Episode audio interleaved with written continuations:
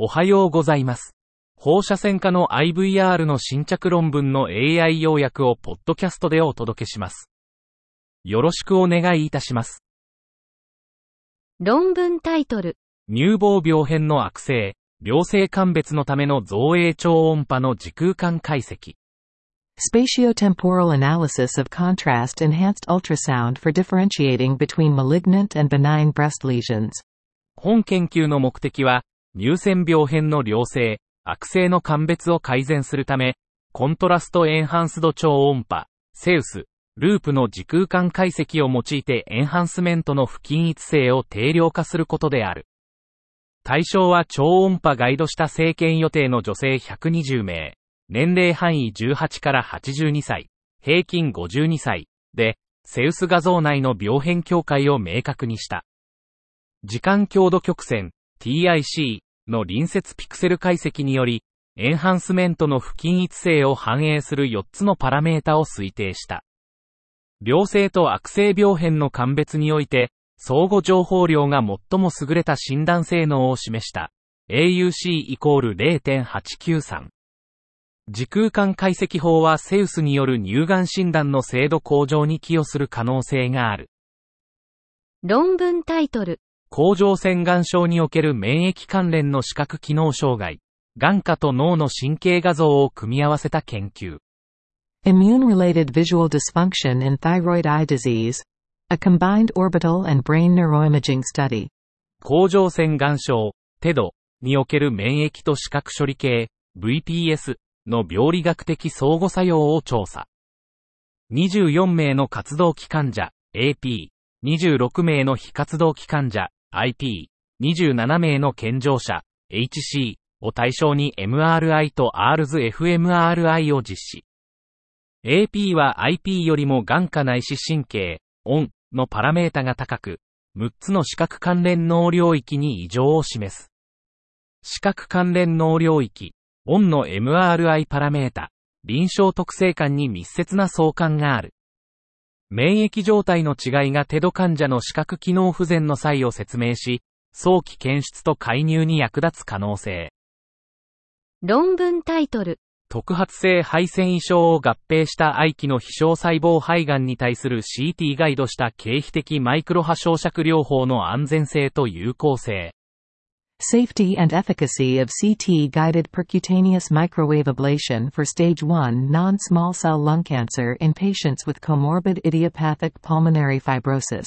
非小細胞肺がん、NSCLC、ステージ I の特発性肺腺異常、IPF、患者に対するマイクロハアブレーション、MWA の安全性と有効性を評価。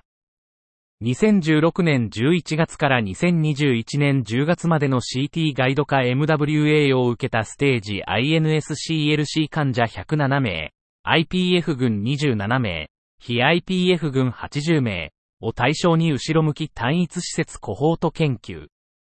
IPF 群と非 IPF 群で有害事象の発生率に差はなく、48.6%対47.7%、入院期間中央値は両群で5日間。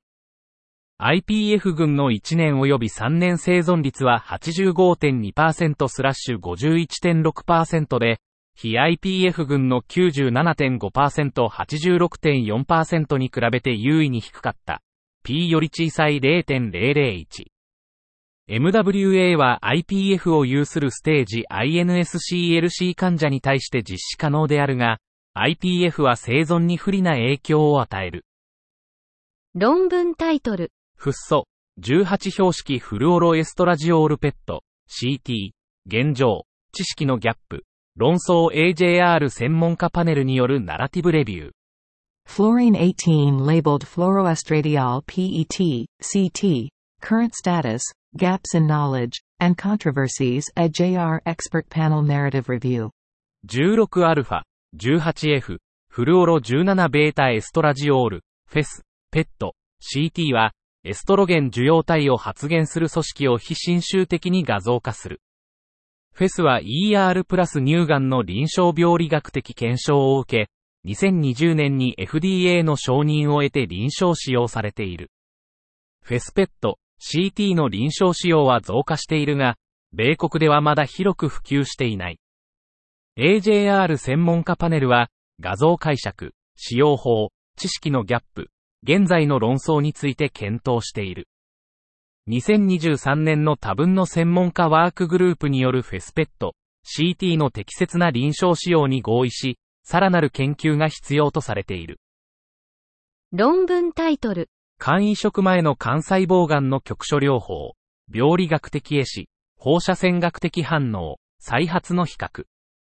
Local regional therapies of hepatocellular carcinoma prior to liver transplant. Comparative pathologic necrosis, radiologic response, and recurrence.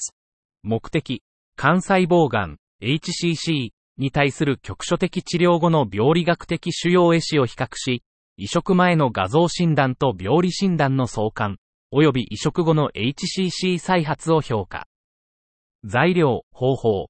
2010年から2022年にかけて、LRT でブリッジング、ダウンステージングされた単発 HCC 患者73名を対象に、竹、Y90、アブレーション、SBRT を含む治療を実施。結果、Y90 単独、N イコール36、と複合療法、N イコール23は、竹単独、N イコール14に比べて病理学的絵師が優位に高かった。P イコール0.01。放射線セグメント切除、ダイナリイコール190グレー、N イコール27と竹、アブレーション、N イコール7は、完全病理学的絵師、CPN 率が最も高かった。それぞれ63%、71%。CPN のある患者は平均腫瘍サイズが 2.5cm で、CPN のない患者は 3.2cm、P イコール0.04。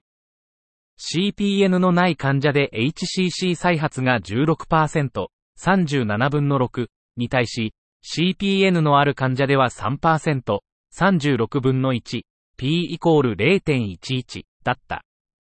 結論。放射線セグメント切除と複合療法は、竹単独に比べて CPN 率を優位に改善。LRTR 非生存の画像応答は CPN を確実に予測しなかった。論文タイトル。肺動静脈器系の側線術におけるポリテトラフルオロエチレン被覆マイクロプラグと脱着式コイルの前向き研究、技術的結果、主義時間、及び費用。Prospective study of polytetrafluoroethylene covered microplugs and detachable coils for embolization of pulmonary arteriovenous malformations. Technical results, procedure times, and costs.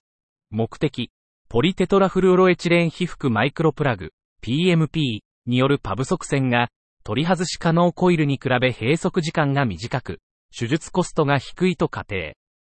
方法、2019年4月から2023年1月にかけ、平均年齢39.1歳の37人の患者に対し、PMP または取り外し可能コイルで82のパブ側線を実施し、技術的成功、手術時間、コストを分析。結果、PMP 群は取り外し可能コイル群に比べ、側線物質挿入から展開までの時間と閉塞時間が優位に短縮。P0.0001 部屋のコストは1本の吸血動脈あたり平均429ドル削減。P より小さい0.0001。結論。PMP は取り外し可能コイルと同等の技術的成功率を持ちつつ、閉塞時間の短縮とコスト削減が見られるため、パブ側線において技術的かつ経済的に有効。論文タイトル。ブロジファクームを混入した合成カンナビノイドによる中毒の放射線学的所見。Radiological findings in poisoning by synthetic cannabinoids adulterated with brodifacim. 合成カンナビノイドにブロディファコーム混入による重度の凝固障害が世界的な問題となっている。イスラエルの症例48人、平均年齢40歳プラスマイナス9、男性43人を対象に画像所見をレビュー。腎泌尿器系出血が最も一般的で、腹部 CT の89%で特徴的な下尿路出血を確認。CT は合成カンナビノイド関連凝固障害の診断において重要な役割を果たす。放射線学的兆候の認識は、公衆衛生レベルでのアウトブレイク管理と患者個別の適時治療に不可欠。以上で本日の論文紹介を終わります。お聞きいただき、ありがとうございました。